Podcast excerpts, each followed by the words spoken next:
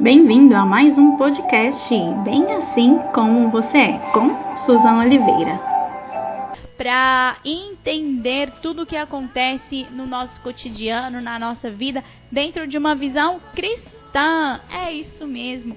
Porque você, você precisa estar atento a tudo o que acontece ao seu redor. Nós precisamos ser pessoas cultas, informadas, para fazer a diferença nessa terra, para sermos sal, para sermos luz, para produzirmos algo novo onde quer que estejamos. Muito obrigado pela sua audiência. Então, vamos de compartilhar. Compartilhar sobre o autismo. Então, no sábado, dia 2 de abril, é comemorado o dia de conscientização sobre esse transtorno. E, inclusive, eu falei para vocês, não é uma doença, não é algo que se pode, digamos, ser curado.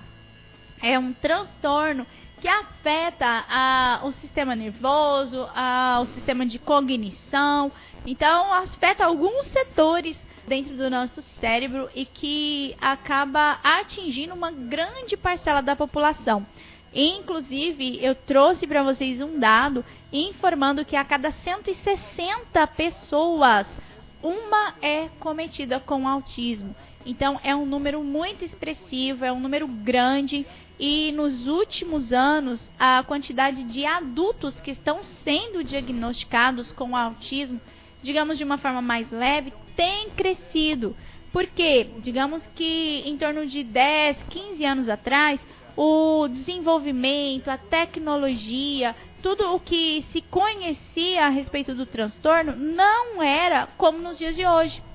Então, muitas pessoas tiveram uma infância, uma adolescência, precisaram, digamos, enfrentar o transtorno sem um diagnóstico. E hoje, na fase adulta, quando começam a perceber ah, algum sintoma, ou até mesmo quando têm os seus filhos, e começam a conhecer um pouco mais sobre o transtorno, eles mesmos conseguem identificar que passaram por esse tempo de transtorno do espectro autista. Tá? E a gente vai falar mais um pouco sobre isso hoje também. Falamos de alguns sintomas, tá? Vários sintomas a falta de concentração, a criança quando fica muito inquieta, a dificuldade na fala. Então, a gente sabe que ali nos, nos primeiros meses a criança já começa a balbuciar alguma coisa. Então, quando tem a ausência de, dessa fala, então que ela está muito ligada ao relacionamento interpessoal, nós podemos começar a observar para identificar se aquele desenvolvimento infantil está dentro do normal ou não. E vamos falar um pouquinho das causas, tá? Então nós trouxemos alguns sintomas, falamos o que é o transtorno em si e hoje a gente vai aprofundar em mais informações. E as causas do autismo, elas são na sua maioria causas genéticas, tá? Então, de acordo com estudos recentes um trabalho, principalmente agora de 2019, um trabalho científico, demonstrou que os fatores genéticos eles são mais importantes na determinação das causas. E isso traz uma variação muito grande, sendo em torno de 97, 99% é, de é, 97 a 81% de causas hereditárias, tá? Então, talvez o pai, a mãe passou ali pelo transtorno, é possível que a criança passe também. Além, é claro, de fatores ambientais e que ainda não são ao certo, né, identificado, que existe muitas controvérsias, muitos estudos ainda em andamento a respeito do transtorno e que inclusive associam uh, por exemplo, a idade paterna ou o avançada, né? Então, pai com uma idade paterna mais avançada, o uso de alguns medicamentos durante a gravidez. Então, existem muitos estudos, muitas pesquisas que são feitas em relação ao autismo e que vem trazendo informações para nós dia após dia. Então, hoje existe já genes, mais de mil genes que foram mapeados durante os estudos, as pesquisas em relação ao autismo, que já consegue identificar que a doença está sendo manifestada naquele gene específico, né? Então tem como co começa-se a identificar de uma forma mais precisa o transtorno, né? Olha eu falando errado. Então, o transtorno do espectro autista. E alguns uh, sinais de autismo, né, como comentei com vocês, já começam ali nos primeiros meses, a partir ali dos 16 meses, quando a criança já tem uma apresentação de desenvolvimento e a partir daí então começam a vir esses estudos, essas pesquisas que trazem mais informação para mim e para você. Por quê? Porque a informação ela é essencial, ela é necessária para que a gente conheça e para que a gente saiba como lidar. Pronto, e aí? Identifiquei alguns sintomas, ah, às vezes tem alguém na família, o que que eu faço? Então, a partir de alguns sinais do autismo, não pense que você vai olhar para alguém e falar, não, fulano já está, já é autista. Não é assim. Ontem a gente falou também sobre os mitos, né? Então, alguns mitos em relação ao transtorno. Então, é preciso um diagnóstico de um profissional, tá? Então, como que eu devo procurar ajuda médica? Quando? Como que isso tem que funcionar? Então, a partir do momento que você identifica em uma criança ou até mesmo em um adulto, pelo menos três, três sintomas que possam trazer uma suspeita a respeito do, do transtorno, a respeito do autismo, aí sim é importante consultar. E eu vou constar com quem? Existem muitos profissionais que é preciso fazer todo um diagnóstico para a identificação do transtorno. Então, você pode consultar com pediatra, você pode consultar com psicólogo, uh, dependendo da idade, com o clínico, mas o mais importante é o neuropediatra na idade infantil. Por que o neuropediatra? Ou um psiquiatra, digamos assim, da infância e da juventude? Porque eles vão conseguir fazer alguns testes, vão conseguir identificar ao certo se aquela criança está passando pelo transtorno ou não. Então, eles, digamos assim, têm estudos, têm pesquisas, eles têm bases para te dar uma resposta mais certeira a respeito da condição do seu filho, do seu sobrinho, ou até mesmo de um adulto que está aí perto de você. E existem testes, muitos testes que já estão disponíveis e que são utilizados aqui no Brasil para uma avaliação tá? E esse tipo de avaliação ele é obrigatório para que se identifique uma criança com autismo. Ah, então, para crianças a partir de 18 meses já podem realizar esse teste e olha só, pode ser realizado também pelo Sistema Único de Saúde. Ah, eu não tenho como pagar, eu não tenho como ir no especialista. Procure a unidade básica mais perto da sua casa. Dentro ali do atendimento que vai passar primeiro para um pediatra, ele vai conseguir te encaminhar para um especialista e que vai, então, uh, solicitar esse tipo de teste.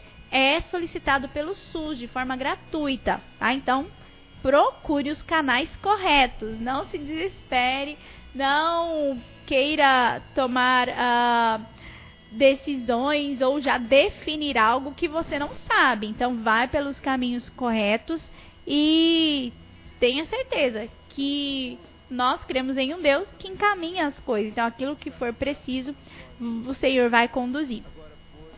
E em relação aos números que nós temos hoje no Brasil, porque existem estudos que eles são da América do Norte, né? Então que está ali nos Estados Unidos, Canadá, e existem já alguns números que o Brasil tem colocado e que tem mostrado uh, para uma população mundial que as pessoas com autismo têm é, esse número, digamos, uh, muito alto na nossa população. E esse termo mesmo, que é o transtorno do espectro do autismo, ele passou a ser utilizado desde 2013, quando houve né, uma nova versão do, dos diagnósticos de transtornos mentais. Então, houve esse enquadramento né, do transtorno, é conhecido como TEA ou TEA, né, às vezes falam assim, que é uma sigla para o autismo, né, que é o transtorno do espectro autista. E isso já está começando uma divulgação maior no país, porque aproximadamente um terço das pessoas com autismo, elas em muitos momentos elas permanecem não verbais. São pessoas que às vezes não conseguem se comunicar, apesar que nós falamos sobre os mitos. Alguns têm sim uh, sintomas diferentes, apresentam um transtorno de forma diferente, mas em sua maioria as pessoas não têm facilidade em comunicação. Às vezes não conseguem desenvolver a fala. E estima-se também que existe esse nível de deficiência intelectual, isso já, já temos números sobre isso, e algumas condições clínicas que são associadas ao autismo com maior frequência traz para nós muita informação. Por exemplo, distúrbios uh, gastrointestinais, convulsões, distúrbios no sono, uh, um transtorno ou déficit de atenção, a hiperatividade, que é o conhecido como TDAH. Então, existem muitas informações hoje no Brasil. Então, não tem por que você ficar desinformado ou você não procurar orientação. Tá? Então, identificando, verificando um comportamento diferente ou até mesmo esses sintomas que existem hoje já relacionados ao transtorno em si, é preciso procurar apoio médico, é preciso procurar alguém que vai te ajudar.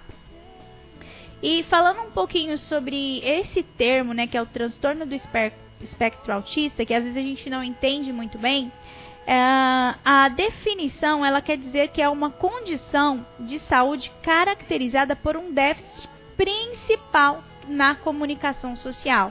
Por isso que eu trouxe a informação de que quando a criança ela começa a se socializar ou ela vai para um ambiente de creche, de escola, de alfabetização, às vezes uh, o visualizar ali o transtorno é mais fácil. Por quê? Porque ela vai ter alguma dificuldade na socialização, na comunicação, no entendimento, no, na, na expressão verbal, não verbal, no seu comportamento em si, sabe? Então é mais fácil de diagnosticar. Mas nós lembramos que a partir dos primeiros meses a gente já consegue perceber alguns sintomas.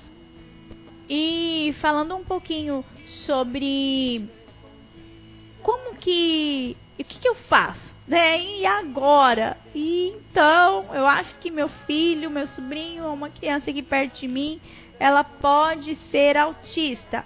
Primeiro passo, procure um especialista da saúde, tá? Não é o seu amigo especialista, não é o seu vizinho, não é sua mãe, sua tia. Não. Primeiro ponto, procure um especialista. Vá em uma consulta, uh, passe as informações que você observou, mostre, fale um pouquinho sobre o comportamento da criança. E aí sim, junto com um, um, médico, uma pessoa que é um profissional, eles vão te orientar sobre aquilo que é necessário, sobre como ajudar no desenvolvimento dessa criança e até mesmo o que, né, como deve ser o proceder a partir daquele momento. E como a gente viu, existem características diferentes sabe? Então, para cada criança, para cada pessoa, para cada indivíduo, o autismo pode se manifestar de uma forma diferente. Lembrando que a comunicação geralmente acontece com a maioria das pessoas que são acometidas pelo transtorno. E eu vou trazer aqui novamente algumas informações para que você tenha isso gravado aí na sua mente. Então, ó, o atraso da fala, então, a criança ela começa ali a balbuciar. Se ela demorou demais, tem algum atraso? Pode ser um dos sintomas. A dificuldade em manter uma conversa quando a pessoa for mais velha, de se manter focado no assunto. Dificuldade em participar de atividades em grupo ou até mesmo brincadeiras com mais pessoas envolvidas dificuldade em interpretar expressões faciais, gestos. Então você, né, às vezes a gente não responde com uma palavra, mas responde com uma sobrancelha levantada, então com uma cara mais fechada. Se a criança começa a ter dificuldade nessa interpretação, pode ser alguma característica. Até mesmo a falta de contato visual, que é você olhar para a pessoa e conversar com ela no, olhando no olho também é uma característica. A dificuldade na parte de empatia, de comunicação, de relacionamento, dificuldade de compreender tanto os, os seus sentimentos quanto daqueles que estão ao redor. Às vezes a manutenção de uma rotina, então é preciso ter rotina? Todo mundo tem. Então, às vezes a criança com autismo, ela tem dificuldade ali ou até mesmo mudou, mudou a rotina, aconteceu alguma coisa diferente, meu Deus, ela ela se perde, então ela não sabe, né, como se comportar. Então, as características estão presentes em todo mundo que é considerado autista? Não. São características que podem se manifestar de uma forma isolada, mas ah, podem se manifestar também muitas dessas características esse transtorno né, no autismo, ele vai afetar muito o desenvolvimento. Então, é por isso que a gente tem que observar, que a gente tem que olhar, nos atentar para o desenvolvimento daqueles que estão ao nosso redor, para que a gente consiga orientar uh, esse indivíduo, essa criança, e até mesmo saber como lidar. Porque existem fases intermediárias do transtorno e que pode às vezes apresentar uma maior dificuldade de comunicação ou até mesmo de interação, do, de compreensão do ambiente e se a gente não conseguir ter essa visão sobre o transtorno em si, isso vai passar. E às vezes pode ser que aquela criança ela desenvolva o transtorno de uma maneira mais grave, digamos assim. E existe um tipo que ele é clássico do autista, que, do autismo, que costuma ser diagnosticado de forma precoce, em geral até uns 3 anos de idade, que são pessoas com extrema dificuldade de interação social. Ela não consegue ficar junto com outras pessoas, não consegue estar numa sala, não consegue participar de uma mesa, de um almoço, de uma janta, de um lanche, não consegue estar numa sala de aula. Então, essas são são diagnósticos que são características que traz o diagnóstico de uma forma mais clara, tá? Então, são informações que eu e você precisamos ter, tá? Então, atente-se. Você tem uma criança perto de você, observa, verifica se o desenvolvimento está dentro do normal, se tem algum comportamento que às vezes não não é normal para aquela idade, que a criança gosta de estar junto, gosta de conversar, gosta de perguntar quantos porquês, gosta de saber, de mexer. Então, existe sim uma parte que pode ser hiperativa da criança com autismo, mas também tem essa parte que, que faz com que ela se isole, com que ela queira né, ficar mais sozinha ou queira uh, não consiga né, se comunicar, não consiga se expressar. Então, o primeiro diagnóstico ele começa onde? Dentro da casa, com os pais, com os familiares, com os irmãos, os tios, aqueles que estão mais próximos e por aqueles que são responsáveis por, pelas crianças. Por isso, a gente precisa estar atento e a partir daí, então, procurar um profissional que vão encaminhar para fazer todos os testes possíveis, passar por vários profissionais para que haja ali um consenso sobre o que pode estar acontecendo e a melhor forma de lidar com essa situação. E aí eu vou voltar numa frase que eu trouxe aqui. Ah, o autismo é algo que precisa de uma cura? Olha só. O que, que precisa de cura? Uma doença, uma coisa que, né, às vezes está fora ali do que é ser saudável. Então, uma criança autista pode ser saudável? É claro que sim. Sabe? Então, é por isso que a gente precisa entender o que está acontecendo para que ela cresça de uma maneira saudável, para que ela consiga se desenvolver dentro, claro, das suas limitações, né, do seu uh, desenvolvimento, mas para que ela consiga ter uma vida melhor. Ah, então a gente fala sobre as campanhas, a gente traz esse tipo de informação para quê? Para que a gente consiga proporcionar um ambiente melhor para aquelas pessoas que estão ao nosso redor conseguindo entender, conseguindo compreender, sabendo como lidar com as situações, é muito mais fácil. E falando sobre isso, olha só, vamos pegar um exemplo claro aqui para nós, um exemplo de Cristo. Ele é um mestre, ele nos deixou tudo, tudo que a gente precisa a gente encontra com ele. Então, quando ele se encontrava com uma pessoa e, digamos ali, a pessoa começava a conversar, ou fazia um pedido, ou falava de alguma coisa que estava acontecendo com ela, o que, que Jesus fazia? Jesus procurava compreender a situação daquela pessoa para saber como agir com ela. E a gente vai ver isso em toda a palavra. Né? Então, ali, os evangelhos que trazem a vida de Jesus de uma forma tão explícita, eles mostram a maneira como Jesus foi ao lidar com cada pessoa, com cada problema, com cada situação. Sabe? A gente vê que o Senhor ele parou ele observou o que estava acontecendo para oferecer uma resposta, para entregar uma solução ou para trazer um milagre ali para aquela pessoa. Então, o nosso Deus tem poder de simplesmente estalar os dedos e transformar uma realidade? Claro que ele tem, mas ele quer que nós venhamos nos relacionar com ele. E é assim que eu e você precisamos fazer com as pessoas que estão ao nosso redor. Nós precisamos aprender a nos, a nos relacionar, precisamos aprender a entender, a ouvir o que o outro está falando, precisamos observar os comportamentos para saber como lidar e acima de tudo que eu sempre falo aqui, que eu ressalto e que a gente não pode esquecer, precisamos aprender a demonstrar mais amor. E vou usar aquela frase clichê: mais amor por favor.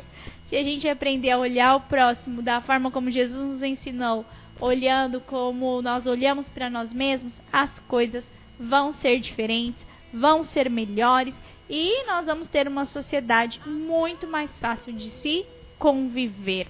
Então, foi importante as informações que você ouviu aqui hoje? Fez algum sentido para você? Ah, você consegue identificar talvez alguém ou até mesmo acrescentou na sua vida? Que bom! É esse o objetivo. Que você receba uma informação clara, uma informação objetiva e que vai fazer diferença na sua vida. Tem muita coisa que a gente precisa saber, como eu acabei de falar.